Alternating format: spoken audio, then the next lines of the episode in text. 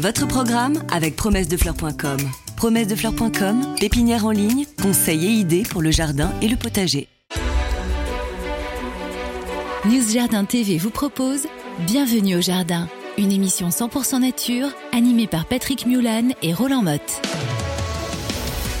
Bonjour, bonjour, bonjour à tous. Nous sommes le 13 novembre et bienvenue pour une heure de conseils de jardinage, de découverte de plantes, de jardin, de nature, etc. Toutes les semaines, vous avez ce rendez-vous. Ça dure une heure et c'est avec monsieur Roland Mode. Bonjour Roland. Bonjour monsieur Patrick Mulan. Bonjour à tous.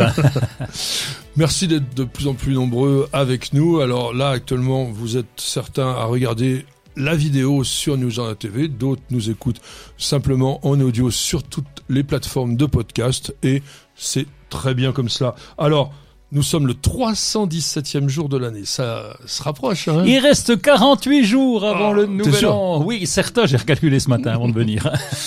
Nous sommes le 22e jour du signe astrologique du scorpion, le 23e du jour du...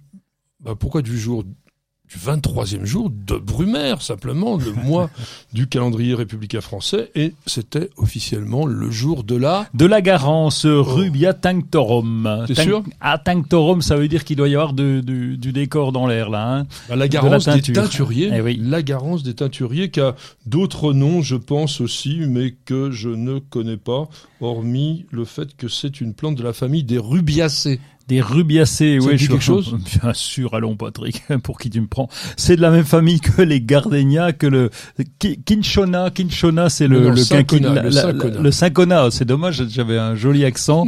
Et puis, euh, bah quoi donc après le le Nertera, tiens aussi. Et puis les Pentas, Pentas, jolie plante d'intérieur. Alors, oui, voilà. Alors, Ne- Nertera, c'est assez sympa aussi. C'est une toute petite plante qui fait des boules oranges. On a l'impression que c'est en plastique. C'est vraiment très, très étonnant. Euh, Coprosma aussi, que vous pouvez avoir dans votre jardin si vous avez un climat doux. Euh, Manessia. Ça connais pas. rien Non. Manessia, c'est une très jolie grimpante annuelle qui fait des fleurs qui ressemblent un petit peu à celles des Cuféas. Bon, Oui, oui, oui, c'est les tout petits trucs là. voilà, oui, c'est oui, tout allongé, c'est rouge avec la pointe jaune. Une cendre de cigarette, on dirait. Euh, oui, mais ça devrait être dans l'autre sens parce que en général c'est rouge la cendre. Non, là c'est rouge et puis jaune après.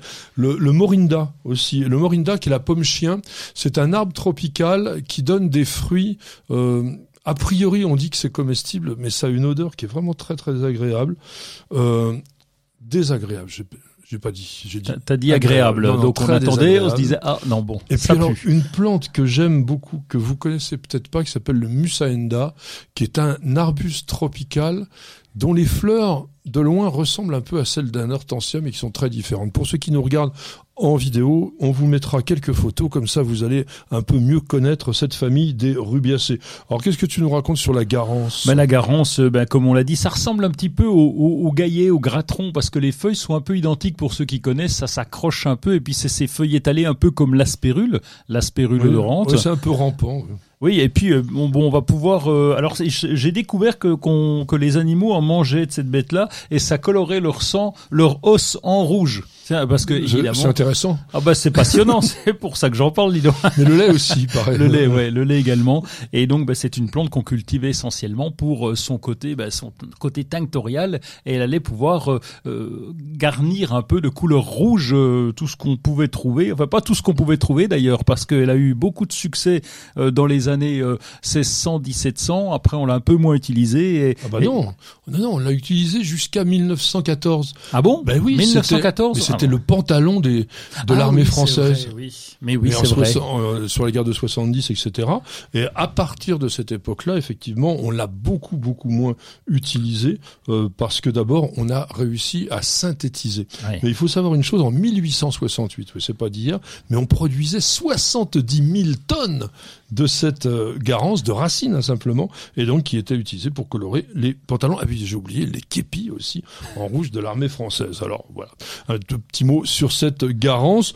Donc aujourd'hui, 13 novembre, qu'est-ce qui est Eh ben, c'est niveau très, des anniversaires 13 novembre, c'est la, la- la naissance de quelqu'un qu'on connaît bien. En tout cas, on connaît ses descendants. C'était Monsieur Pierre Guyot qui est né en le 13 novembre 1855. On le connaît pour les rosiers essentiellement. Oui, voilà, c'était re- toute une génération de rosieristes lyonnais. Et lui, alors on l'a pas tellement connu par rapport à il y avait Guillaume fils, Guillaume père, etc. Donc lui, il a fait plutôt partie des théoriciens et il a surtout euh, œuvré dans le monde professionnel. Il participait à des jurys, il correspondait avec des rosiéristes étrangers. Euh, et il a quand même créé quelques roses, une quarantaine. Alors, est-ce que vous connaissez Comtesse de Keila, par exemple? Je crois qu'on la, on la voit encore. Euh, dans des catalogues peut-être comme celui d'Andréev ou peut-être d'ailleurs celui aussi de, de Guillot. Euh, Madame Lompe, hein, ça aussi je l'ai déjà vu euh, dans certaines rosées, roseraie, euh, il faut parler correctement. euh, donc ce sont des variétés de Monsieur Pierre Guillot qui était donc né un 13 novembre 1855. Alors 13 novembre fête de Saint-Brice et qu'est-ce que l'on raconte en dicton? Saint-Brice, c'était, c'était aussi la Sainte Liviane. Je sais qu'il m'a fait des réflexions sur le prénom que j'avais trouvé. C'était Marcelan, des que c'est que ça. Et là, il y a Liviane. À la Sainte Liviane, on ferme les vannes si c'est pas encore fait parce que ça va geler dans les tuyaux. Donc il faut fermer les vannes. Il, m'a... il m'avait fait à la Sainte Marcelande, on nettoie les plates-bandes, ce qui est tout à fait vrai. Sauf que si tu recherches Marcelande, c'est il y a aucune trace de Marcelande nulle part. Eh ben j'en, j'en ai trouvé sur internet. Eh oui, mais tu surfes, tu surfes pas tant que moi. Ah c'est bah pour si, ça. si, j'ai oui. cherché, j'ai Ah tapé bon le mot et tout, il y avait rien. Donc euh, bon, en tous les cas, moi j'ai fait le vrai parce que c'est la Saint-Brice. Donc à la Saint-Brice, le ginkgo à la jaunisse. Ah oui, c'est Hein, vrai. voilà, Et il est en beau train de changer de couleur. jaunisse. Et à la Saint-Brice, c'est le dernier jour pour la plantation des iris. Et ça, c'est vrai également. Alors, alors, CK. Ah oui, CK. C'est qui? Eh bien, CK. CK nous appelle pour dire comment entretenir une orchidée Miltonia. Alors, je crois que tu en as. Euh, euh, Alors nous, on en a eu des Oui. Miltonia. Actuellement, je n'en ai plus. Euh, c'est alors, faut faire attention sur les Miltonia qu'on appelle les orchidées pensées aussi. Vous savez, ça fait des fleurs plates, Oui. assez grosses, et en fait, on les confond souvent. Alors, vous allez dire encore des trucs de botanisme, avec des Miltoniopsis. Ah bah oui, c'est la différence Mil- et que- importante. Que, veut dire en latin Miltoniopsis? Ça veut dire qu'il y en a mille et euh, Non, que- ça veut dire qui ressemble à des Miltonia. Ah, Miltoniopsis. Opsis, ça veut dire qui ressemble, comme Phalaenopsis, qui ressemble à une phalène, donc à un papillon. Et ce Miltoniopsis, c'est plutôt ça qu'on cultive, parce que les fleurs sont beaucoup plus grosses. Ce sont des plantes qui vivent dans des régions montagneuses, jusqu'à parfois plus de 2000 mètres d'altitude, ce qui veut dire que sont plutôt des orchidées qu'on appelle froides, entre guillemets. Donc, si vous les mettez tout le temps, tout le temps dans la maison, à une température de 20-24 degrés, elles vont pas aimer, elles vont vous faire du feuillage, mais vous risquez de pas avoir de fleurs. Donc, première chose, on les sort, alors pas maintenant, là maintenant on les rentre, mais on les, on les sort du mois de mai à fin mi-octobre, ça dépend de la région dans laquelle vous habitez.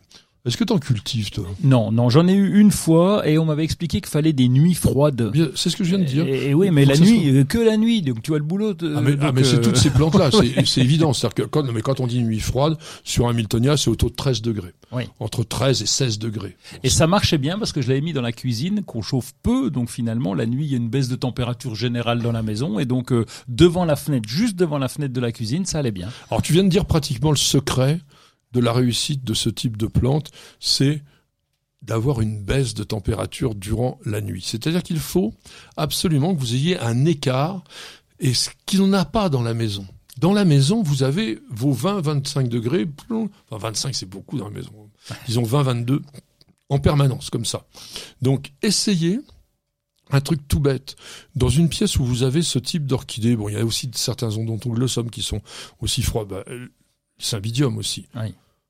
Vous mettez un robinet thermostatique sur le radiateur. C'est-à-dire que c'est un élément qui va vous permettre, comme un thermostat, de régler la température de la pièce. Donc le soir, cric, on descend à 14 degrés, par exemple. Ce serait pas mal, entre ouais, 13, 15. Et vous avez, dans la soirée, ça va descendre tranquillement. Et au petit matin, on remonte. Et puis on est tranquille. Je crois un que- je radiateur crois- pour ça. hein. je crois même qu'il y en a qui sont euh, totalement automatiques. Vous pouvez demander pendant 4 heures ou 5 heures, etc., que ça descende à telle température. Alors, une plante qu'on arrose quand même régulièrement pendant la période de croissance, tous les 3-4 jours. faut pas vraiment laisser sécher. Les, les racines n'ont pas la faculté de bien se réimbiber quand on laisse la plante sécher. Et puis après, en hiver, bah, vous êtes plutôt à une fois par semaine. Et vous allez, en revanche, ne jamais, jamais, mais ça c'est pour toutes les orchidées, laisser le, le fond du pot dans l'eau. Vous Oui, avez pu Des remarquer, billes d'argile toujours. Ben oui, mais oui, alors ou même carrément on vide le cache-pot, etc. Parce que quand vous arrosez une orchidée, ça traverse comme ça, et ça, c'est vraiment pas bien. Vous n'avez pas la main verte? Alors prenez-en de la graine avec nos paroles d'experts. Mes amis, je crois que Roland va être heureux aujourd'hui parce que nous allons parler de son activité préférée de l'automne, à savoir le bouturage à bois sec. Oui. Eh ben je, je sens que ça va être compliqué parce que tu vas m'expliquer la théorie, la pratique et le enfin la théorie pardon en disant faut faire comme ci comme ça puis moi je vais te dire attends je les coupe en deux je les mets dans la terre ça pousse tout seul. mais C'est regarde tes doigts. Ah, oui ah bon ah Ils oui sont effectivement verts. oui Ils sont verts, voilà. Ah oui. Ils sont c'est les doigts verts oui. Bon, qu'est-ce que vous voulez? Non, il faut quand même qu'il y ait quelques règles établies, mais non, c'est comme les recettes de cuisine. On vous dit comment faire. Puis après, vous pouvez essayer d'y mettre votre petite touche, mais au moins, on va quand même essayer de, de cerner ça correctement. D'abord, qu'est-ce que l'on fait Enfin, quelles sont les plantes plutôt que l'on bouture à bois sec? Alors c'est assez facile, et c'est pour ça que j'aime bien cette histoire-là, parce que c'est tout ce qui est caduc, tout ce qui perd, c'est, allez, en gros, tout ce qui pas perd. tout à en- fait vrai. Il y en a Oui, plein qui vont Je pas savais marcher. que t'allais m'embêter, mais Bah oui. en gros, euh, si, si je suis jardinier Oui. de base comme moi, eh bien- ouais, voilà. Roland, il aime bien les trucs en gros. Quoi. Oui, voilà, moi, on se ça- casse ça, pas la tête, Moi, donc là, paf, la catégorie. Ouais. C'est quand même souvent le cas. Tu vas pas me dire qu'à à 90%, c'est quand même des plantes à feuillage caduc qu'on va qu'on va Non. bouturer. Non, tu boutures ce qui Et, est euh, essaye les érables, tiens, par exemple. Les érables. Essaye les pommiers, essaye les poiriers. Ah oui, évidemment, Ah, bah, non, mais- Pourquoi évidemment Qu'est-ce que, tu viens de me dire Toutes les plantes à feuillage caduc, je t'en cite. Allez, beaucoup, beaucoup les pommiers, tu peux les bouturer quand même. Si, on peut s'amuser à les bouturer. Alors après, ça te donnera pas un résultat euh, conséquent, mais euh, tu Très peux les à bouturer. raciner. Très difficile à raciner. Très, très, très difficile. Alors, on fait surtout. Puisque tu veux du. Oui, je veux, du- je veux alors, du- soyons du- précis. Du manger, comme on Oui. dit. Figuier, Oui, ah ça, facile. cassissier, J'ai déjà fait. C'est bon, je, je valide. groseillier. Oui, Bon, framboisier, c'est même pas la peine de bouturer. non, ça repousse non. tout seul. Après, on va faire noisetier, ça marche très bien. On va faire aussi tous les, les arbres du genre saule, tous les saules. Pour, pour l'instant, c'est que du caduc. Hein. Ah non, mais je t'ai pas dit que Ah bon, per- non, non, Je note, hein, J'ai t'inquiète. pas dit ça. je t'ai dit que dans les caducs que tu disais être tous à bouturer à Oui. bois sec, beaucoup ne pouvaient pas. Donc là, je te cite ceux qui peuvent Oui. être bouturés. Peupli- Peuplier, Ah oui, ça marche très la bien. rigolade. Alors là, je vais essayer de ca- casser complètement. Le broussonessia. Le, le broussonessia, mais qui va, euh, qui va euh, bouturer du broussonessia Broussonessia, Broussonessia. Broussonessia de Monsieur Broussonnet, qui était un grand botaniste. Broussonessia papyrifera, c'est un très bel arbre. Oui, Ben, ça, on Sûrement. peut bouturer. Châtaignier, mais ça n'a pas intérêt, vous me les semez. Deutzia, vous pouvez. Forsythia, ça va très bien. Qu'est-ce que je vous dis Ah, les Polonia aussi. Alors, mais Polonia, ça Ouais, marche tout seul. Oui, ça pousse tout seul. Euh, les spirées, les symphorines. Alors, vous pourriez faire la vigne, mais je vous le déconseille formellement, parce que les vignes multipliées par bouture peuvent être attaquées par les pucerons des racines qui s'appellent des phylloxéra. Donc voilà, déjà, vous avez quand même pas mal euh, de choses à faire. Le jasmin d'hiver, ça, ça va aussi très bien. Les lilas, tiens, j'ai oublié. Le sureau, le sureau, mais remarque, il pousse tout seul. C'est ce que j'allais dire, euh, oui. Euh, alors, dans les, dans les rosiers, en revanche, on pourrait tenter, on peut en faire, certains, surtout dans les variétés anciennes ou botaniques. Dans les variétés modernes, vous allez, alors peut-être réussir, mais ils seront jamais aussi beaux que quand ils sont greffés. Et sachez aussi que normalement, vous n'avez pas le droit, parce que ce sont des variétés protégées. Mhm. Euh, bah oui, c'est normal quand même que les obtenteurs puissent un tout petit peu se payer. Alors, explique-moi ta technique de la bouture à bois sec. Oh bah c'est pas bien compliqué. On prend un mètre, on mesure 20 centimètres. En, en gros, mais c'est ça, parce qu'après on va compter les bourgeons, mais euh, schématiquement, la hauteur d'un sécateur. On compte pas les bourgeons sur les boutures en bois sec, mais On peut. on peut les faire plus grandes, surtout. Ah ben je- j'en ai déjà fait de 2 mètres de haut. Alors ça c'est du baliveau pour du peuplier d'Italie. Alors ça s'appelle des boutures en plançon. Oui. Bah c'est grand en tout cas. Euh, et- oui, on et- prend un grand bout de bois, mais bien. sur le Oui. sol aussi, ça marche très bien. Et là, ploum, Oui. on plante comme si on plantait un piquet, et puis après ça germe. Et ça, Enfin, ça germe, tout ça, seul. oui. ça racine. Donc en général c'est la hauteur de mon sécateur. Oui. Je vais prendre un bois, euh, ben, un bois aux extrémités, euh, voilà une branche aux extrémités qui soit quand même relativement dure. Je vais la couper évidemment, et puis Où je vais. euh, Je veux savoir où. tu, tu veux savoir quoi Où, Où est-ce que tu la coupes? Ah, ah, je la coupe aux extrémités, juste en dessous d'un bourgeon. Et au-dessus. Ah bah, en en dessous, dessus, en sur bas, le dessus, voilà. au-dessus, en- En dessous, en dessous, Donc de au-dessus, part au-dessus. et d'autre d'un œil. Ça c'est très important puisque c'est les yeux qui, étant enterrés, vont donner les racines. Les racines apparaissent sur les yeux et puis ceux qui sont à l'air libre, eux, donneront les branches. hein. donc c'est important. Et puis après, une fois que tu as fait ça, ben, c'est à peu près tout. Alors évidemment, après, il y a Les les, techniciens les qui vont dire, oh bon, euh, je- moi je me fais une petite pépinière Bah oui. dans le potager, donc euh, un endroit d'un mètre carré qui est tout désherbé, tout bien, tout bien oui. gratté et, et très aéré. Donc un- je rajoute en général du terreau en surface que je remue très légèrement et je vais les piquer directement là-dedans. Et donc euh, voilà, je m'embête pas plus que ça. Non, je les il faut plante que le tous sol les. soit quand même bien Oui, ah, préparé, bien me- bien allégé, Oui. etc. Et ensuite, ça marche tout seul. Bienvenue au jardin. Patrick Mulan, Roland Motte. Toujours du nouveau dans notre métier du jardin. Ça bouge, ça bouge. Alors qu'est-ce que tu nous racontes, mon cher Roland? Ah, il a, euh, il a quoi là? Eh bien, j'ai un agenda. Ben attends, c'est dans 45. ah oui, je te pique un peu ta place. Dans Ouais, parce que 45 je l'ai- jours. Je c'est- pas eu celui-là. Ah, ouais, bah alors c'est dommage parce qu'il est très bien. c'est dans 45 jours, c'est le nouvel an. Et qu'est-ce qu'on va offrir au nouvel an? Un agenda. Et l'agenda, eh bien là, il y a une coédition des gens que j'aime bien. C'est la Salamandre et Terre Vivante qui ont fait un agenda. Alors évidemment, tu peux écrire euh, bah, tes notes, etc. Il y a 160 pages à l'intérieur. Il coûte moins de 15 euros. Donc Il n'y a pas plus- 365 jours dans une année? Euh, oui, mais alors ils, doivent se resserrer un petit peu. Oui, c'est vrai. il, y a, il y a deux jours page par, par page, mais on peut quand même mettre ses notes. Et puis, eh bien, il est, il est bien aéré. Et puis, on va parler dedans de la faune, de la flore. Euh, On va parler. euh, il, y a- il est illustré. Il est très bien illustré. En fait, t'as pas dit comment il s'appelait. hein. Non, j'ai pas dit comment Donc, il s'appelait. L'agenda de la nature au jardin pour 2022. Voilà. Évidemment, ça, ça existe depuis plusieurs années. Euh, je, je sais pas du tout. Je, suis tombé dessus. Euh, j'ai craqué. Je ne sais pas si c'est la, la- enfin a priori pour un agenda on pourrait le considérer comme ça, mais euh, euh, j'ai craqué dessus et je ne peux pas te dire s'il existait avant. En tout cas, c'est le directeur du jardin botanique oui. de Neuchâtel, Ah oui. Blaise Malhauser, qui s'occupe des textes et puis c'est Valentine Plessis qui fait de très jolies illustrations comme on en voit beaucoup euh, euh, à la salamandre et donc euh, c'est très très bien à, à voir. Ça change un petit peu Et ça vaut combien? Et ça vaut 15 euros. Mais Oh, bah voilà. Pour 15 toute euros, hein. voire moins. Ah, voire moins. Oui, 15,95 quoi. Ah bah non, ça, ça euh, fait- 14,95 pardon.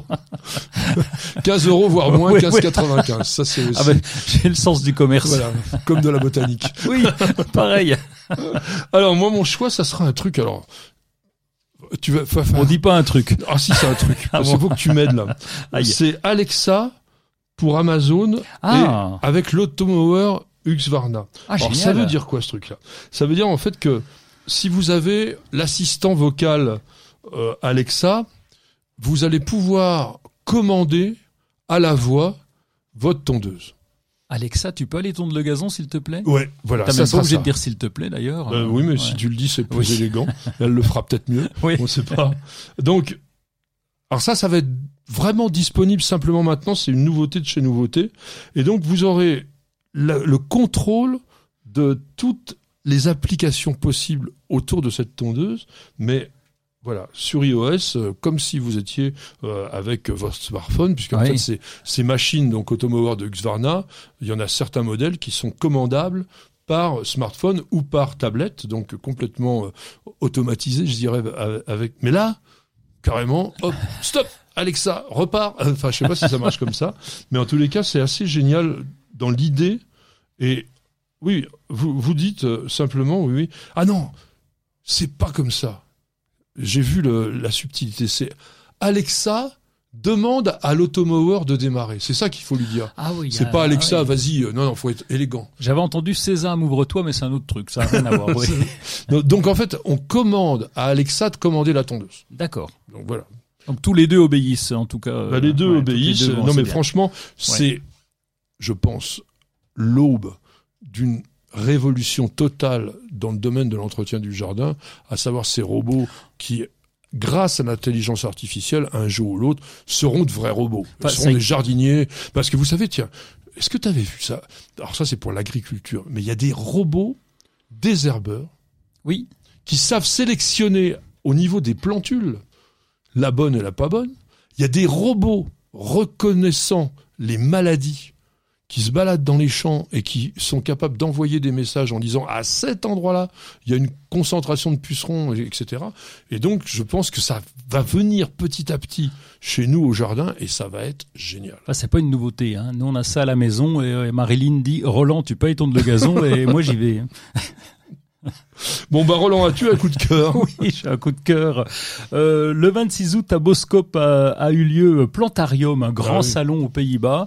Et, et de là, bah, ils ont évidemment sélectionné des, des plantes et euh, il y a eu des premiers prix, etc. Et un joli euh, premier prix, c'est le Budleia davidi batex. Alors, son nom pour l'instant, c'est 006. On l'appelle aussi Butterfly Candy Little Ruby. Et donc, il a eu un premier prix. Je vous en parle parce que lui aussi, on va le trouver en magasin. Et c'est une plante très compacte, un petit euh, Budleia davidi très trapu, mais surtout avec euh, un, des fleurs très très rouges, euh, rouges vives. Et donc, euh, c'est vraiment une plante qui va pouvoir convenir en pot et qui est euh, plutôt, plutôt originale. Et c'est une plante stérile, je pense, puisque aujourd'hui, on fait plus de budlia qui risque de se disperser dans l'environnement. Moi, mon coup de cœur ira à une magnifique petite serre. Vous savez, la plupart des serres qu'on trouve dans le commerce, c'est le truc vraiment... euh, En plastique. Non, mais même ou en aluminium et tout, Ouais. c'est moche. Là, elle s'appelle le génie, ce qui est déjà joli comme nom. Ça vient de chez l'atelier serre.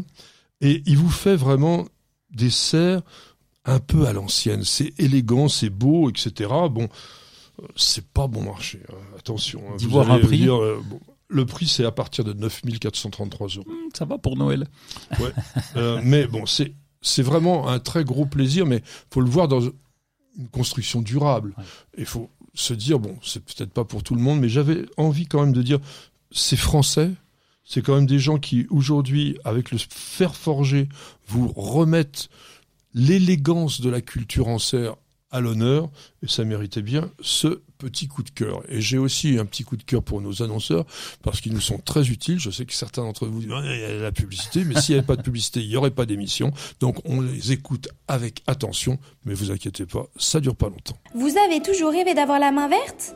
Avec EasyBio, c'est gagné. EasyBio vous conseille et vous accompagne en vidéo directement dans votre jardin. Découvrez une gamme complète de fertilisants pour vos plantes d'intérieur et d'extérieur, votre gazon et votre potager. Après application des produits, vos végétaux sont mis dans des conditions idéales de développement. Plus de floraison, plus de récoltes et un beau gazon. Tous nos produits sont fabriqués en France, en Bretagne. Ils sont élaborés à base de matières naturelles et conditionnés dans des emballages éco-responsables. Derrière EasyBio se cache une belle équipe de jardiniers experts et amateurs qui prônent la réussite au jardin et qui a à cœur de vous donner la main verte. Alors, n'attendez plus pour tester les produits EasyBio. Ah, la voilà. La question de Ghislaine Eh ben oui, la question Tu de l'attendais, Ghislaine. celle-là Ah bah oui, depuis le temps, euh, ça fait 32 émissions qu'on fait, j'avais toujours pas là. Non, c'est 31 aujourd'hui. 31, on Bah va dire, oui. j'étais pas loin. Non, t'étais pas loin, il faudra attendre la semaine prochaine. Alors, comment réussir, Ghislaine nous dit comment réussir à faire refleurir un poinsettia. Bon, ça va, ils vont être fleuris en magasin, là. Alors déjà, faut déjà pas l'avoir fait crever après les après les fêtes de fin d'année, ce qui est pas forcément évident. Tu as raison, c'est très difficile parce qu'en ce moment, on a des, on a des poinsettias, on trouve de plus en plus des poinsettias assez fragiles et qui crèvent très très vite. Non mais alors, il y a une chose, un tout petit truc de bête. Achetez un gros poinsettia. Vous achetez un petit machin comme ça, c'est mignon, hein Moi j'adore ça, on en met sur les tables de Noël, Mm. etc. Mais ça c'est des plantes à jeter. C'est comme si vous achetez un bouquet de fleurs. Vous les achetez, puis après vous les virez. Il n'y a aucune chance de les garder. Bon. Quand vous achetez un gros pot, on va dire au moins 18 cm de diamètre, avec une belle plante déjà bien développée, qui a une tige à la base déjà un peu lignifiée, donc comme du bois, comme un petit tronc, Oui. là, il y a plus de chances de les garder. Alors qu'est-ce que tu ferais? Eh bien, ce que je fais, je vais te dire ce que je fais carrément, c'est que à partir du mois de mars, bon déjà j'en profite. ça c'est une première chose. Ça demande quand même un petit peu d'arrosage. Hein. Faut pas le louper en arrosage parce que il a besoin d'eau. Et au mois de mars, je le taille, allez, euh, de, de moitié, quasi de moitié. Donc ça, ça, ça fait un truc moche. Ouais. Moi, Ah. j'aurais taillé même plus que ça. Tu tailles plus? On laisse généralement à peu près 5 cm des tiges euh, herbacées. Oui. Donc c'est pour ça que je dis qu'il vaut mieux avoir déjà comme une structure un peu de tronc et toutes les ramifications sur lesquelles il y a eu ces bractées colorées, là, on va laisser ouais, 5 cm à peu près. Et, Et, après, alors, le après, truc, pour le faire refleurir, c'est mais galère. alors, alors, déjà, ça- bon, on est au mois de mars. Ouais. Huit, On l'a ratiboisé. Où est-ce qu'on le met?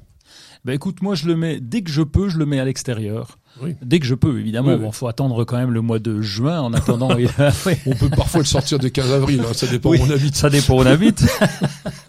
Mais donc dès, dès qu'il y a plus de risque de, de froid, parce que c'est les, les nuits surtout qui sont un petit peu dangereuses et comme les Mais ça tient quand même. sont- hein, ça, ça tient quand même.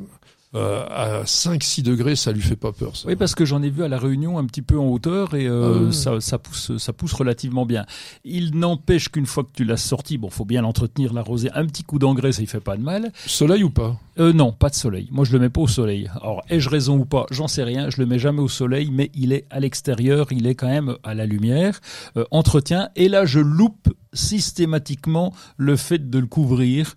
Et donc, euh, j'ai une belle plante d'intérieur, bien verte, mais je n'arrive pas à le faire refleurir. C'est de ma faute parce que je ne pense pas à le couvrir. Voilà. Alors, non, mais quand il dit le couvrir, c'est le mettre à l'obscurité, parce que cette plante est une plante de jour court, et il faut donc que la durée de la nuit soit plus longue que celle du jour pour qu'il induise ces floraisons, hein, qui sont accompagnées de ces belles bractées.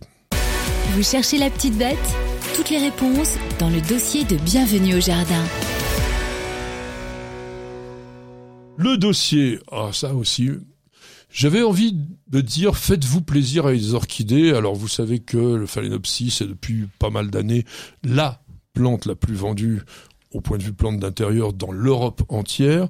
L'orchidée qui était la plante un peu mythique, un peu Oui. presque mystique, je dirais pour certains, c'était une religion l'orchidée, eh bien est devenue hyper populaire. Mais pas toutes. Il y a des orchidées. euh, vous savez, c'est la deuxième famille botanique dans l'ensemble, avec plus de 22 000 espèces, les orchidées. Ouais. C'est complètement impressionnant parles de la d'espèces. On parle même pas de cultivars là. Ah, parce Non, que là, c'était. non, mais sur les, on va sur pas les compter. là. cultivars, c'est même pas possible pour une bonne raison. C'est que les orchidées, enfin du moins beaucoup d'orchidées tropicales, ont la faculté de s'hybrider au niveau des genres. Attention, Ah oui. ça veut dire globalement que c'est comme si on croise un lion avec un tigre, ce qui est faisable. hein. On fait des tigrons ou des tigons, Euh, mais c'est vraiment des choses qui sont des, des chimères presque, des, des monstruosités, mais qui donnent des fleurs fabuleuses. Tout ce qu'on appelle l'héliocatléa, brasso, l'héliocatléa, sophro, l'héliocatléa. Toutes ces plantes-là, et alors il y en a même, qui ont découvert des nouveaux genres. C'est-à-dire qu'en fait, vous avez des X devant. Je vous l'ai déjà dit, ça me, je vous le rappelle. Dès que vous avez un X, ça veut dire un hybride. Quand le X est devant le nom de genre, ça veut dire que ce sont deux genres qui se sont hybridés.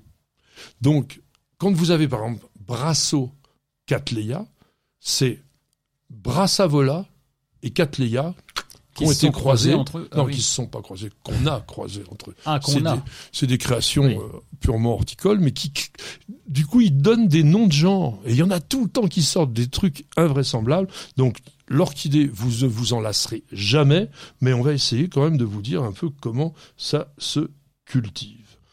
Oui, et- et donc il y en a plus d'un milliard de qui se sont vendus d'orchidées. C'est un truc de fou, quoi. C'est vraiment, c'est une plante qui maintenant a un succès de fou. Et j'ai découvert qu'il y avait même un marché noir des, des Oui. orchidées. Oui, alors ça, non. Euh, Enfin, c'est pas que ça n'existe pas, mais surtout, surtout, veillez bien à n'acheter que des orchidées hybrides, que des cultivars horticoles. Toutes les orchidées aujourd'hui sont protégées dans le monde. Donc on n'a plus le droit, et fort heureusement, d'aller comme au 19e siècle faire le chasseur d'orchidées. Il y avait des gens qui étaient payés au risque de leur vie. hein. Ils faisaient des trucs de fou pour aller chercher l'orchidée que le riche collectionneur voulait absolument avoir. Et c'était vraiment un pillage qui, fort heureusement aujourd'hui, n'existe pratiquement plus, sauf justement pour quelques espèces très très rares.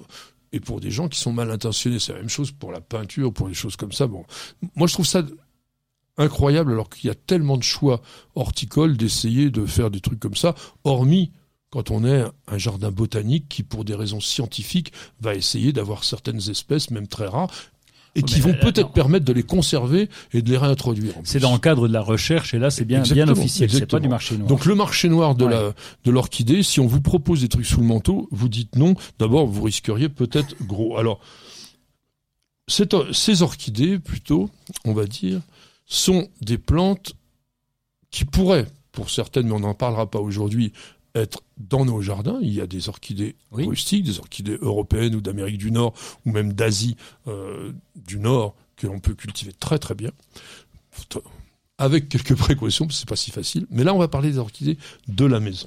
Alors, déjà, Phalaenopsis, qu'est-ce que tu à dire sur le Phalaenopsis on répond tellement à des questions, c'est un peu comme les agrumes. Ça, le phalaenopsis, c'est, la question qu'on a chaque semaine pour parler de lui et comment le faire. Les, les principales questions, c'est comment le faire refleurir. Les feuilles sont jaunes, les feuilles sont noires. Et où dois-je le couper Eh ben, quand va- il a défleuri? Eh ben, on va les prendre un par un. Alors, les feuilles sont jaunes. Ah, les feuilles sont jaunes, mon ami Patrick. Que, que dois-je faire? Alors, euh, peut-être qu'il s'agirait d'un peu de sécheresse parce qu'il a besoin de beaucoup d'hygrométrie.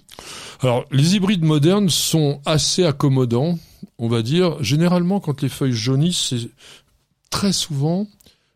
Alors, ça peut être ce manque d'hygrométrie, ça, ça arrive. Mais c'est souvent un manque, tout simplement, de lumière.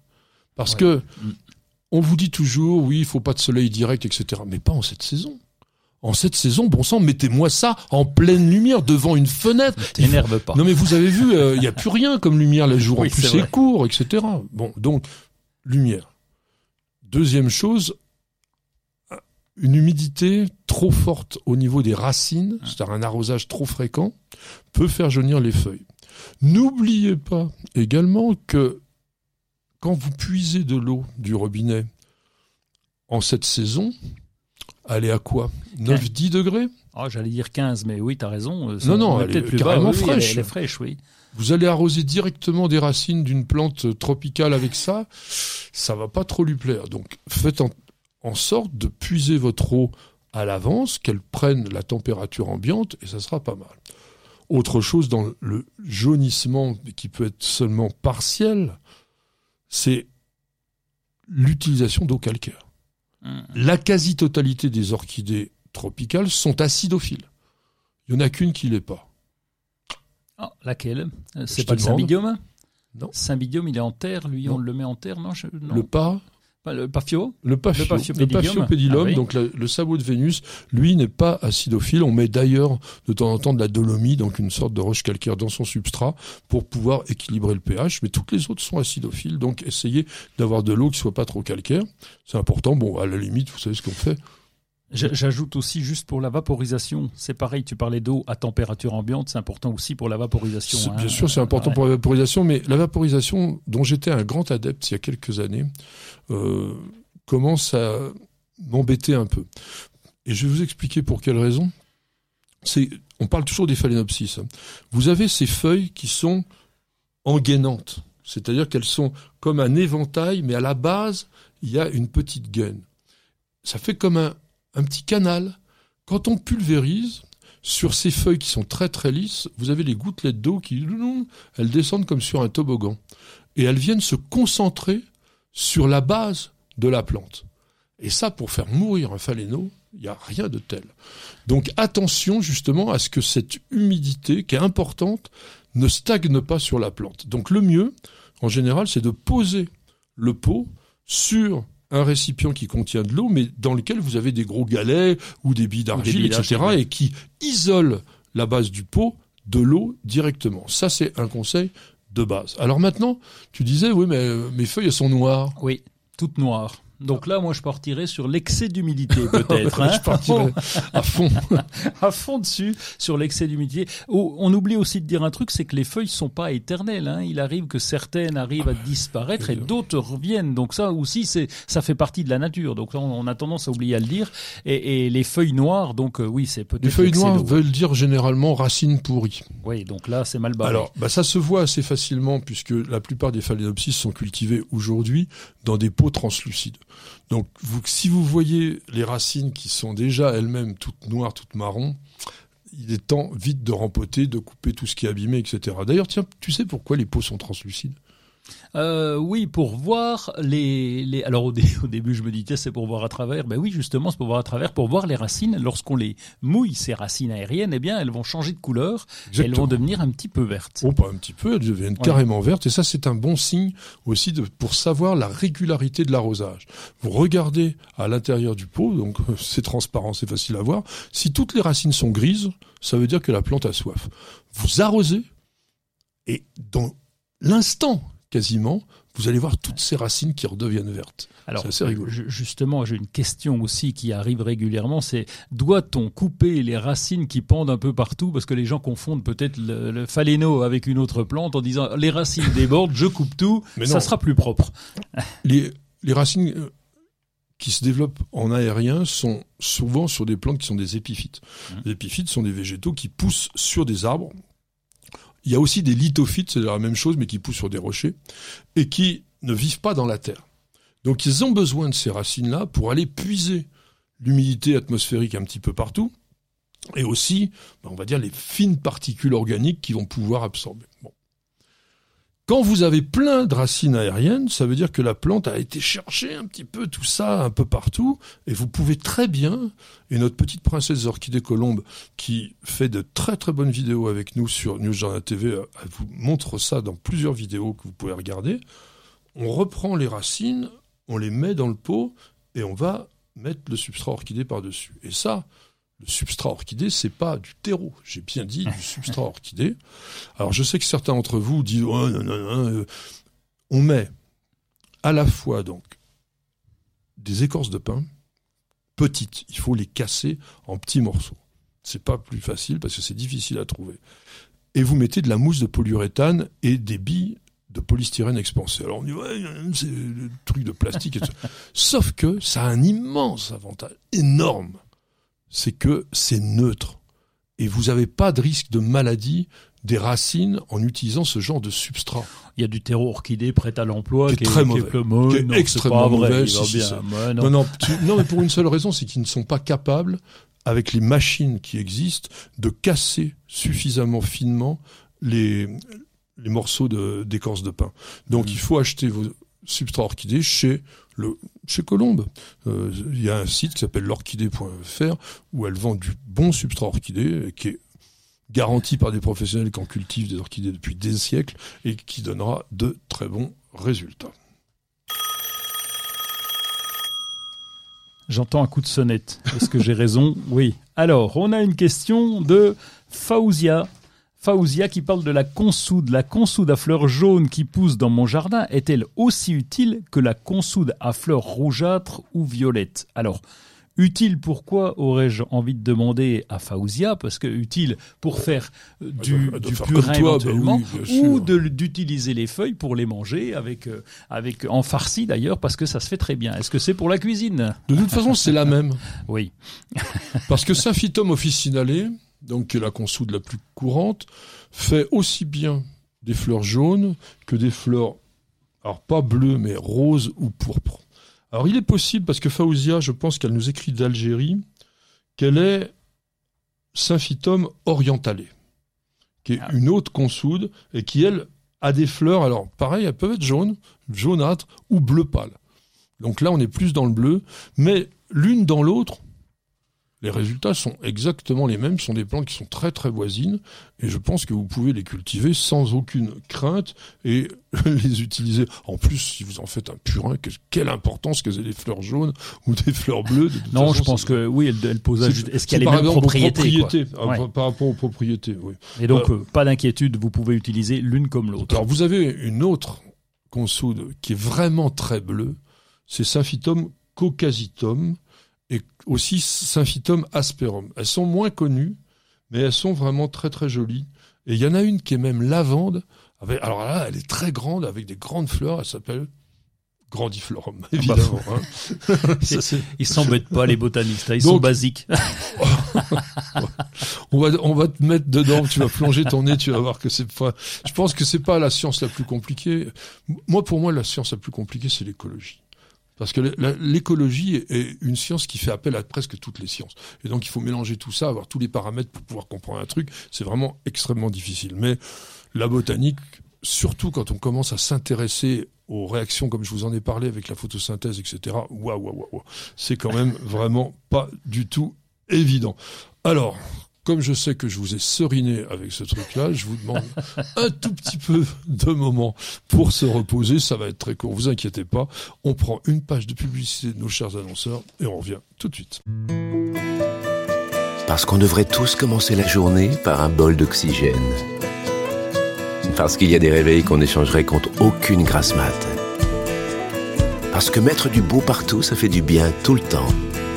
Parce qu'une bonne promenade, ça fait battre deux cœurs. Parce que ça fait grandir de faire pousser quelque chose. Parce que le circuit le plus court, c'est entre votre jardin et votre cuisine.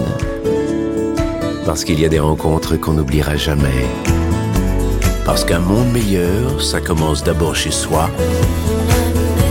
Et parce qu'on n'a jamais eu autant besoin de se reconnecter à la nature et à la vie. Truffaut, mettons plus de vie dans nos vies. Bienvenue au jardin. Patrick Mulan, Roland Motte. Mon cher ami Roland. Oui, c'est moi. Est-ce que tu vas travailler entre le 13 et le 20 novembre dans ton jardin? Oh, mais évidemment. Alors, j'appelle pas ça du travail. Moi, je cherche, comme tu le C'est sais, en faire le moins possible. Et puis, être dans son jardin, c'est quand même un vrai plaisir. Néanmoins, je vais m'occuper un petit peu plus précisément de la taille. Je vais refaire le point parce que je me suis rendu compte en, en coupant, je te disais la semaine dernière que je coupais de trois branches, que mon sécateur est un petit, un petit, alors, un peu HS. fichu, quoi. Oui, ah bah oui, je l'ai utilisé pour pour euh, planter euh, des trucs, donc ça va pas vraiment le. Non, mais Je suis effondré. Oui. Et puis je, le Vous avez devant vous l'archétype du jardinier de de base. qualité, etc. Et Qu'est-ce qu'il fait? Il bousille ses outils, il les ut... Non Mais non, mais tu vas pas retourner, tu vas pas faire 100 mètres pour aller chercher une petite pelle, donc euh, allez hop, tu te débrouilles. Attends, il y a Ouais. des tabliers avec plein de poches. Tu sais ce que nous on fait? On a notre panier. Alors c'est peut-être pas très, on va dire Bah, masculin, mais on a un panier et dedans il y a tous les outils. Et puis surtout, ça a un gros avantage, c'est que tu les paumes pas, parce que bon, euh, comme tu dis, euh, tu, ah, ah, j'ai plus rien là, je vais prendre le sécateur, mais n'empêche que ton plantoir, tu sais toujours pas où tu l'as mis. Euh, donc euh, le mieux c'est le panier, je mets tous mes outils dedans, enfin et puis voilà. Puis le deuxième sécateur, parce que j'ai un beau petit, euh, et tu sais, il ferme plus. Alors j'ai essayé de dévisser, etc. Mais il, il- enfin, il ferme pas, c'est qu'il il reste coincé. Ça, j'ai Eh ben, horreur de ça. Il faut changer le ressort. Et ben voilà. Donc euh, comme j'ai pas changé le ressort, je me suis dit je vais racheter un sécateur. Et comme tu m'as euh, donné un beau ciseau déjà Ah qui oui. marche bien, et je vais aller dans cette gamme de sécateurs qui s'appelle ARS. Et euh, là au moins ça coupe. Je Alors, mettrai les oui. doigts pour voir, mais a priori ça coupe bien. Bah, nous, notre chaîne travaille en partenariat avec cette marque ARS depuis notre naissance. Et c'est vrai que c'est une marque professionnelle. Alors, c'est pas toujours bon marché, mais vous avez des produits qui sont top, top, parce qu'ils sont d'origine japonaise. Et les aciers du Japon sont vraiment de qualité remarquable. Et on connaît les samouraïs avec leurs sabres. Et ça coupe aussi bien. Non, non, mais c'est pas des bêtises, ça coupe Oui, aussi. et, et- et donc là, je vais aussi euh, utiliser. Alors là, j'ai toujours pas ma tronçonneuse électrique. Il y a des ruptures de stock en ce moment, c'est compliqué. Je n'ai commandé batterie une. Tu sais, une petite, oui, à batterie euh, de qui fait une, une lame d'environ 15 cm. Et Donc, C'est euh, un jouet, quoi. C'est un jouet, mais bien pratique. Quand tu as beaucoup de petites branches sur les fruitiers, tu vois, pour aérer un petit peu les fruitiers, par exemple, ça va mieux euh, qu'à la scie Egoine parce que ça prend un peu de temps. Non, mais Et il y a des c'est- sécateurs électriques aussi maintenant. Ah oui, mais qui coupe des, des branches relativement. 2,5 cm. Non, non, Ouais, euh, c'est pas la même ouais, chose, c'est des voilà, outils qui ça. sont complémentaires. Absolument. Euh, bon, bah, bouture, évidemment. Oui, bah, bien sûr. Alors, tiens, oui, t'as des cactus aussi. Oui, j'ai quelques cactus et donc là, il va falloir gérer dans la maison parce qu'on va commencer à remettre la cheminée en route. On a commencé une fois ou deux, pas beaucoup, mais on va commencer à remettre la cheminée en route. Ils aiment pas bien. Ils aiment bien un peu de fraîcheur, si j'ai bien compris tout À ce que j'ai vu. Euh, à la serre, c'est un peu trop frais. Donc là, on a on a peu de place à la serre. Donc euh, j'ai une pièce peu peu voire pas chauffée avec des Velux et donc Euh. là ça sera idéal pour les mettre sur la table donc il faut que je les déménage Ouais, il faut les les mettre le plus haut euh, possible pour qu'ils soient très près de la lumière quand même, si Ouais. ça a besoin de beaucoup de lumière. Euh, ah oui, je sais que beaucoup d'entre vous disent, bon, bah tiens, je vais hiverner mes plantes, je vais les mettre au garage. Alors c'est pas parce que vous avez une fenêtre grande comme ça que tout Ah d'un oui. coup, miraculeusement, les plantes, elles sont bien. Il faut beaucoup de lumière avec de la fraîcheur et c'est pour ça quand même que les serres, ça reste quand même indispensable quand on veut avoir des plantes un peu délicates. Est-ce que tu butes le pied des rosiers? Non. Du tout. J'ai arrêté ça depuis quelques Pourtant, années. il fait froid chez toi. Euh, oui, mais bon, euh, buter le pied des rosiers, euh, c'est déjà fatigant. compliqué. D'une part, d'autre part, souvent les massifs sont paillés et donc c'est très compliqué de repailler, de remettre. Tu vois, on a des on a des paillages de- d'ardoise par exemple et, c'est Pour compliqué rajouter de de la paille. Enfin, tu les protèges pas. Non, du tout. Et ça se passe bien. Et ça se passe très bien. Oui. Bah alors écoutez, pourquoi pas. Mais enfin, si, si les rosiers de nos auditeurs crèvent cet hiver, C'est ça sera J'assume. hein. Et les artichauts non plus. Ah si, allez, les artichauts, nous en avons perdu euh, au printemps dernier, pas en hiver, mais au printemps. Et là, cette année, oui, je vais, je vais avoir euh, beaucoup de soins. Et ils sont déjà emballés, en fait. Alors regardez la vidéo que l'on a fait avec Michael Vincent au potager Colbert sur New Jardin TV. Il a montré comment lui il protège ses artichauts. Il le fait très bien et c'est d'une façon relativement simple parce qu'il le fait que sur le côté. Euh, et je suis assez d'accord avec lui. N'en bourrez pas le haut de l'artichaut parce qu'il faut quand même que la plante puisse respirer. C'est le pied qu'il faut protéger. Et la gage Et la gage, mais un petit peu, donc avec ma tronçonneuse, avec tout mon petit, Ah, nouveau euh, petit matériel. Oui, Alors, oui. une fois qu'on a une tronçonneuse, on devient un malade. J'adore ça parce que nous avons des fruitiers et, et tu sais qui ont plusieurs troncs. Il y a des, en particulier des pruniers qui ont plusieurs troncs et c'est bien de dégager pour qu'on pour qu'on ait une perspective aussi, Mm. qu'on voit à travers. C'est très joli. Donc là, il faut quand même gérer de temps en temps. Il n'y a pas des grosses branches, mais quand même, euh, il y a un peu d'élagage à faire et c'est le moment. Alors qu'est-ce que tu fais avec euh, les géraniums, les fuchsias, euh, toutes les plantes d'été comme ça qui pourraient être vivaces, euh, qu'on pourrait garder en pied mer Est-ce qu'on peut couper le micro? Non, non. Non Ah bon Faut être Parce que je balance tout. le euh, monde. Balance, balance. Alors je balance parce que c'est compliqué de les garder. J'ai pas la place. tu vois, je préfère garder euh, les cactus, euh, les agrumes, etc. Tu as les plantes méditerranéennes et les géraniums. Je préfère En racheter en racheter parce que on va. Moi, je les considère un peu comme des plantes euh, annuelles, on va dire, et euh, avec un autre rythme. Et ça permet de changer les coloris. Alors moi j'ai un tout petit conseil pour ça. Le mieux pour les conserver, euh, sans que ça prenne beaucoup de place, c'est de faire des boutures.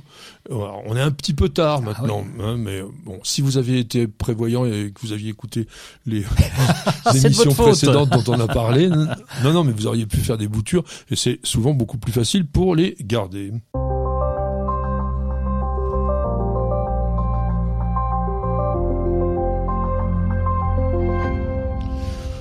Nous allons lire, nous allons surfer et ah, bon, on a parlé de cactus. Oui. maintenant, tu vas carrément chez Cactusman. Ah ouais, docteur Cactusman. Alors je suis tombé justement en fouillant un peu sur les cactus. Alors je suis tombé euh, chez lui euh, via Instagram, 2500 publications, 15 500 abonnés. Pas mal. Donc un site qui s'appelle thecactusdoctor.com. Et alors là, il y a tout. Alors évidemment, c'est en américain Ouais, puisqu'il bah, a Phoenix. Le... C'est pas énorme pour les États-Unis, 15 000 abonnés pour les, un pays de 300 millions d'habitants. Oui, mais sur Instagram, il faut déjà tomber les gens qui soient passionnés. Non, 15 000 sur Instagram, c'est déjà pas mal. Pas quand t'es américain.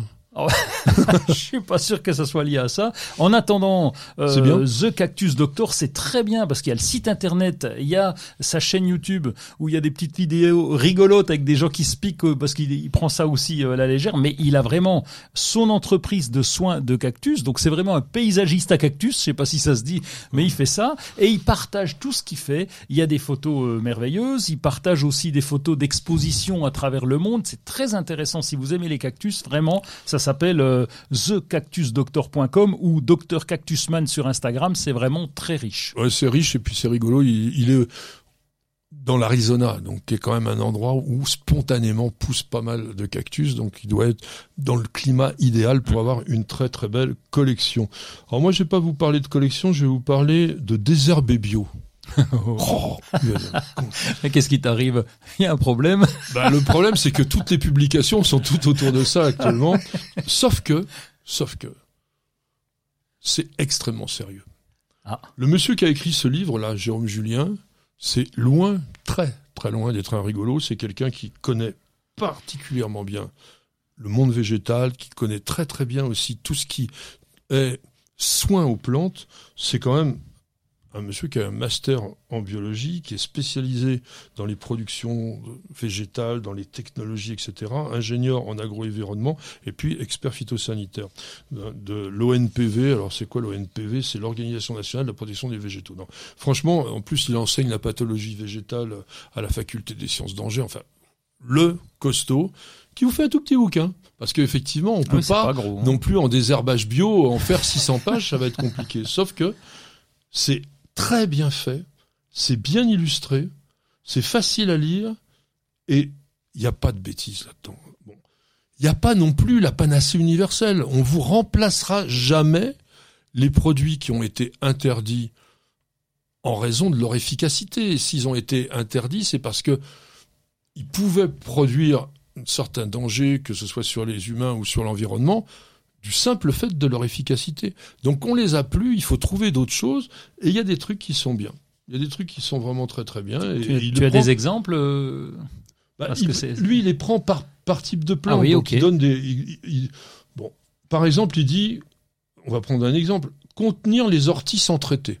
Ouais. Les faucher avant la montée de graines, ça c'est logique.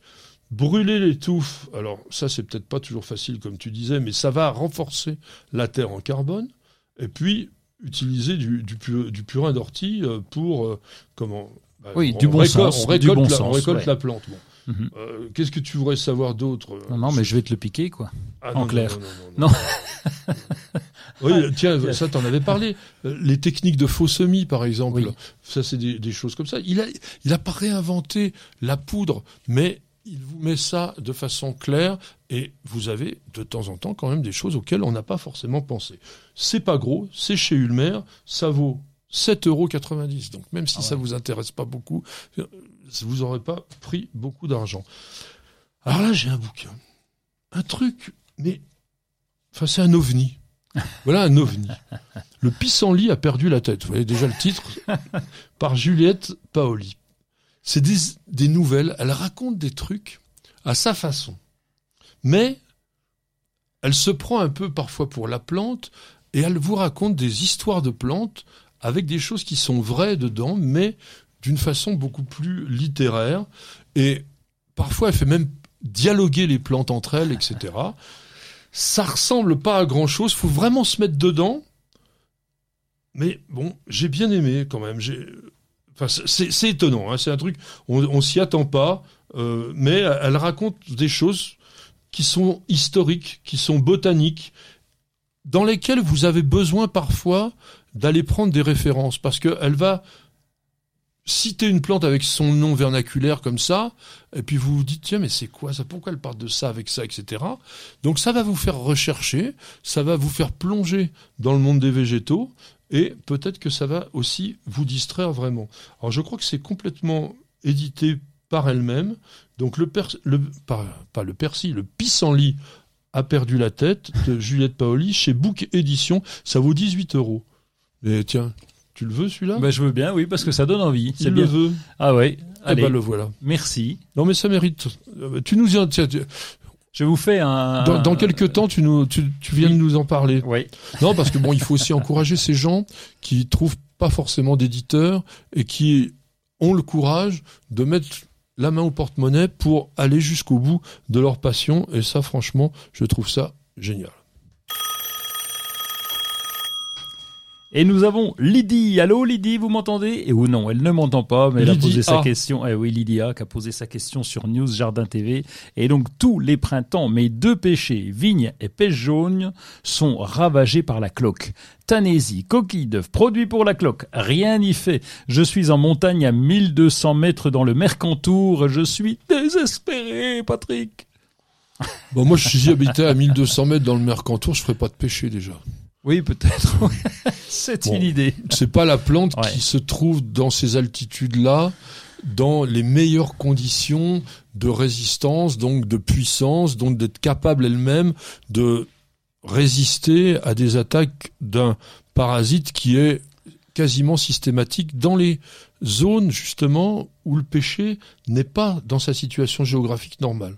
Oui, parce que il est, il est, il préfère les terrains quand même plutôt euh, bien drainés et les les ambiances Ah bah, ça peut assez être bien chaudes. drainé, le Mercantour, non, Ah ouais, voilà, mais c'est c'est haut, les c'est ambiances, oui, c'est les ambiances assez chaudes. Oui. Il a, il a pas suffisamment, je pense, de chaleur. Des, la, la saison n'est pas suffisamment longue. Hum. Forcément, à 1200 mètres, ça démarre tard, ça finit tôt. Donc, est-ce qu'il a tout loisir de bien se développer? J'en suis pas sûr. Alors, bien entendu, la cloque, ça arrive pas comme par miracle. C'est un champignon qui s'appelle Taphrina deformans, que l'on rencontre pratiquement, je vous disais, hein, sur tous les pêchers. En Ile-de-France, il n'y a pas un pêcher qui n'a pas la cloque. Bon. sur des pêchers, on va dire, adultes, qui ont déjà été plantés depuis un certain temps, qui sont, qui sont assez costauds, c'est pas gravissime. C'est très spectaculaire, mais rapidement la plante a tendance à faire un deux- une deuxième feuillaison. Oui, puis la deuxième feuillaison n'a plus la Elle n'a cloque. pas, Ouais. pas la cloque. Bon. En revanche, ça fatigue énormément la plante. Vous avez une production qui est considérablement diminuée. Sur les pêchers nains, en revanche, c'est dramatique. Sur un pêcher nain, deux années de suite de cloque non traitée, c'est ratiboisé. Donc il faut quand même penser à faire un traitement. Mais le traitement, c'est pas des coquilles d'œufs, c'est pas de l'ail comme certains rigolos peuvent le dire, c'est pas de la tanésie, c'est essentiellement du cuivre. De toute façon, on n'a pas autre chose. Enfin, on avait autre chose, on n'a plus que ça. L'oxychlorure de cuivre est plus efficace sur la cloque que la bouillie bordelaise qui est du sulfate de cuivre. Mais je crois qu'on en trouve moins facilement, ou je suis même pas sûr qu'il soit toujours homologué. L'important, c'est de traiter au bon moment. Chute des feuilles, on fait une bouillie bordelaise et on ramasse, on ramasse tout ce qui est tombé par terre. On ne met pas au compost, même au pourrissoir, monsieur Roland, parce que c'est la meilleure façon de propager la maladie. Et au printemps, au débourrement, les pêchers fleurissent avant l'apparition des feuilles. Donc c'est au moment où les fleurs vont éclater qu'on va commencer à faire le traitement de façon à ce que le produit puisse vraiment rentrer dans les écailles des bourgeons, là où se situent les spores du champignon et l'empêcher de se développer. Bon, il y a, y a quand même du préventif à faire. hein. Y a un petit C'est du de- préventif. Oui, euh, mais il y a de la taille aussi, ramasser les feuilles, tu l'as dit, euh, peut-être aussi un apport d'engrais dans certains cas pour essayer de renforcer les résistances de la plante. Il y a, alors là, j'ai pas la preuve, mais il y a quelques variétés qui sont conseillées, euh, j'ai j'ai lu ça un peu à droite à gauche, qui sont conseillées étant donné un peu plus résistantes à la cloque, à la cloque comme Amsden ou Madame Girer, qui Amsden est une des variétés les plus répandues et qui sont bourrées de cloques, ça je peux te le garantir. Ah bon, Peut-être que alors. Dans les très très vieilles. Alors, il est probable, en revanche, que les, les pêches de vigne soient moins attaquées. Ah oui, Mais- mais la, la, la, la pauvre, euh, la- notre auditrice, eh bien justement, c'est un pêcher de vigne. Je cherchais Lydie, oui, elle, elle nous dit c'est pêche de vigne en l'occurrence qui est attaqué également. Donc là, c'est plus compliqué. Et à 1200 mètres, je sais pas s'il y a une bonne solution. Et si on essayait du prunier, Lydie Oui, voilà. Une bonne mirabelle de la région de mon ami. Patrick, Roland, racontez-moi une histoire de plante, de jardin ou de jardinier. Alors là, on va vous raconter une histoire de plante. Une histoire de plante que vous connaissez certainement, du moins la plante, qui est une plante vraiment extraordinaire et pourtant on la côtoie assez facilement. Je veux parler du ginkgo biloba ou arbre aux 40 écus.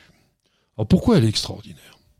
Bah, D'abord parce que elle nous vient de, du, du fond des temps déjà, enfin pas de l'étang, hein, du fond des temps. et puis euh, elle a résisté à la bombe. Alors quand, quand on raconte ça, on dit attends, elle a pris une bombe sur le nez, elle a résisté quand même. C'est impressionnant quand même de dire ça. Voilà, c'est impressionnant de dire ça. On va essayer de plus aller dans le détail. Les ginkgos, ou du moins les ancêtres de notre ginkgo, sont apparus sur Terre il y a 270 millions d'années, c'est-à-dire une quarantaine de millions d'années avant l'apparition des premiers dinosaures. Ah oui, bah, c'est encore avant nous. Hein. Ah bah Ouais. oui, c'est largement, largement avant nous. L'espèce humaine, on, on a- on avance toujours, mais on est autour de 4 millions et demi d'années. Ah ouais, Donc c'est très très loin. on est l'edge. Donc, imaginez que ces arbres, que l'on pourrait considérer d'une certaine façon comme étant les ancêtres des conifères, puisqu'ils étaient aussi là avant. Est-ce que ce sont des conifères? Non, ce ne sont pas des Ah bon? conifères. Non. Pourtant, on les classe, on les dit souvent avec, conifères. avec erreur, comme on met les Ah, cycas là, dans les là, palmiers, voilà. Mais que font les botanistes, grand non, justement. que font les horticulteurs qui ne connaissent pas la botanique, grand Dieu. Non, non. On, on est sur quelque chose qui est effectivement relativement voisin, mais qui n'est pas un conifère. C'est des plantes qui ont toutes disparu à la fin de l'ère secondaire, sauf Monsieur Ginkgo biloba. Lui, c'est le costaud de la famille, et il a réussi à traverser les âges, c'est même pas les siècles, c'est les millénaires et même plusieurs millions d'années. Ces plantes existent encore à l'état sauvage en Chine, mais ils sont devenus extrêmement rares et on les trouve principalement dans des petites zones montagneuses en Chine centrale et en Chine occidentale, c'est-à-dire du côté ouest de la Chine. Dans toute l'Asie, c'est un arbre qui est vénéré. C'est un arbre qui est considéré par les moines bouddhistes comme étant protecteur contre le feu.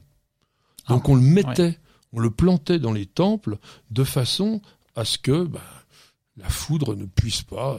Bah si, s'il a résisté à la bombe, c'est là il tient, il tient Alors- toutes ses promesses. L'histoire de la bombe, on va y venir tout à l'heure, euh, parce que c'est vrai que c'est ce qui est le plus euh, remarquable, mais euh, c'est quand même que sur un seul spécimen. Il faut quand même. Ah oui.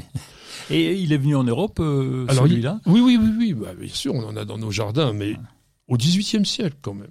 Bon, il est arrivé par les Pays-Bas en 1727, et puis en Angleterre, euh, à peu près 25 ans plus tard. Et en France, alors c'est un monsieur que j'ai pas retrouvé la trace.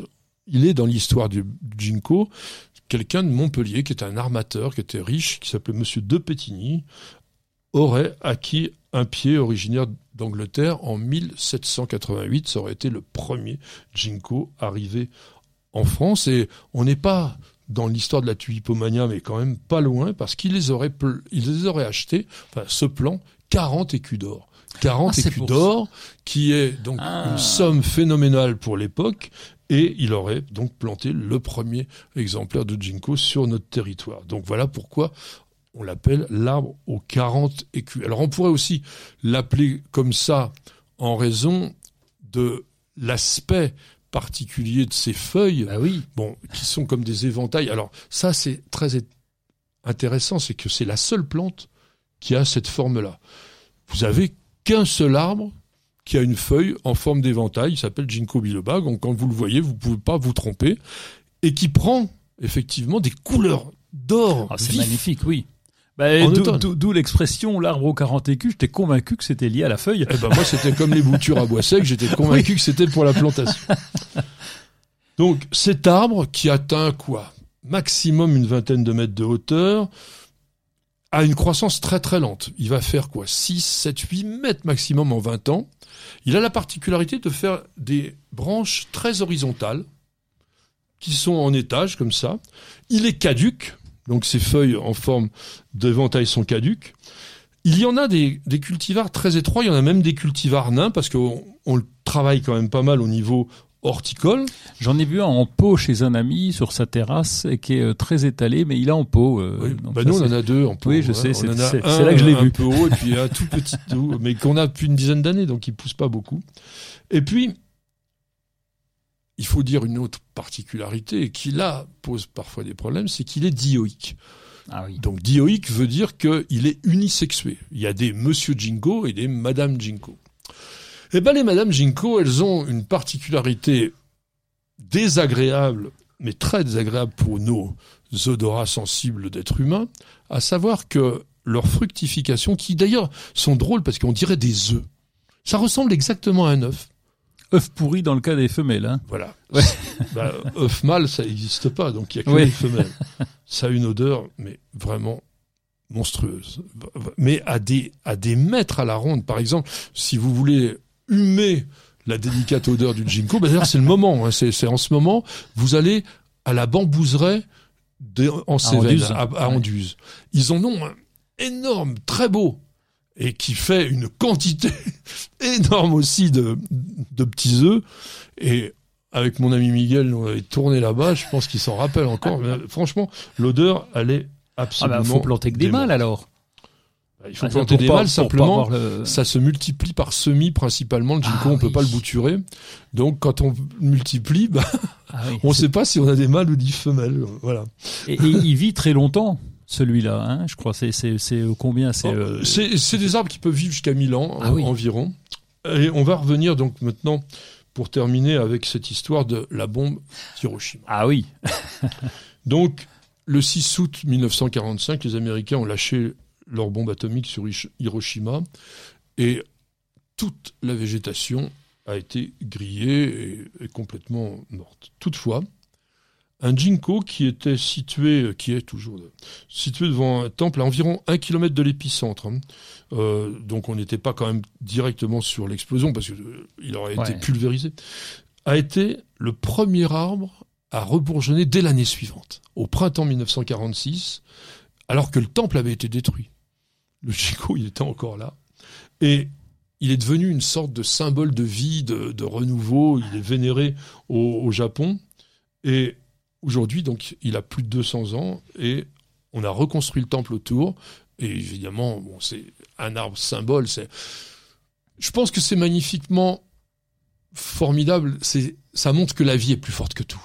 Et que le végétal est plus fort que tout. Alors sans doute, on en a déjà évoqué que le- les plantes sont dotées de capacités, alors non seulement à nous survivre, mais encore au-delà, puisqu'en fait on a une plante qui vient d'il y a 270 millions d'années, qui est encore là, qui a résisté aux pires choses que l'homme a pu inventer. Et ça, je crois que c'est vraiment un beau message pour l'espoir, tout simplement. Mais bien sûr. Voilà, avec ces mots, on terminera cette émission. Merci de l'avoir suivi. Je pense qu'il y avait pas mal de choses. J'espère qu'on vous a captivé, intéressé. Et n'hésitez surtout pas à en parler autour de vous. Plus on est de fous, plus on rit. Je remercie Luc pour la technique. Il était derrière les manettes pour le son. Euh, si vous écoutez d'ailleurs en audio, vous verrez, on a vraiment un son vraiment pro. hein. Vous pouvez l'écouter comme une vraie radio. Miguel, Miguel qui est sérieux, imperturbable. C'est vrai qu'il gère à la fois quatre caméras pour vous offrir cette vidéo tout à fait unique qu'il y a sur le site de News Jardin TV. Il y a ma petite jardinière, il y a notre petite perle. On embrasse tout le monde, les jardinières aussi. Et on vous dit à la semaine prochaine et Bienvenue au jardin.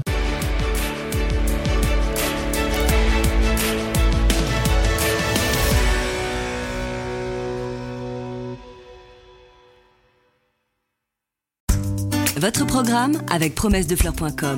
Promessedefleurs.com, pépinière en ligne, conseils et idées pour le jardin et le potager.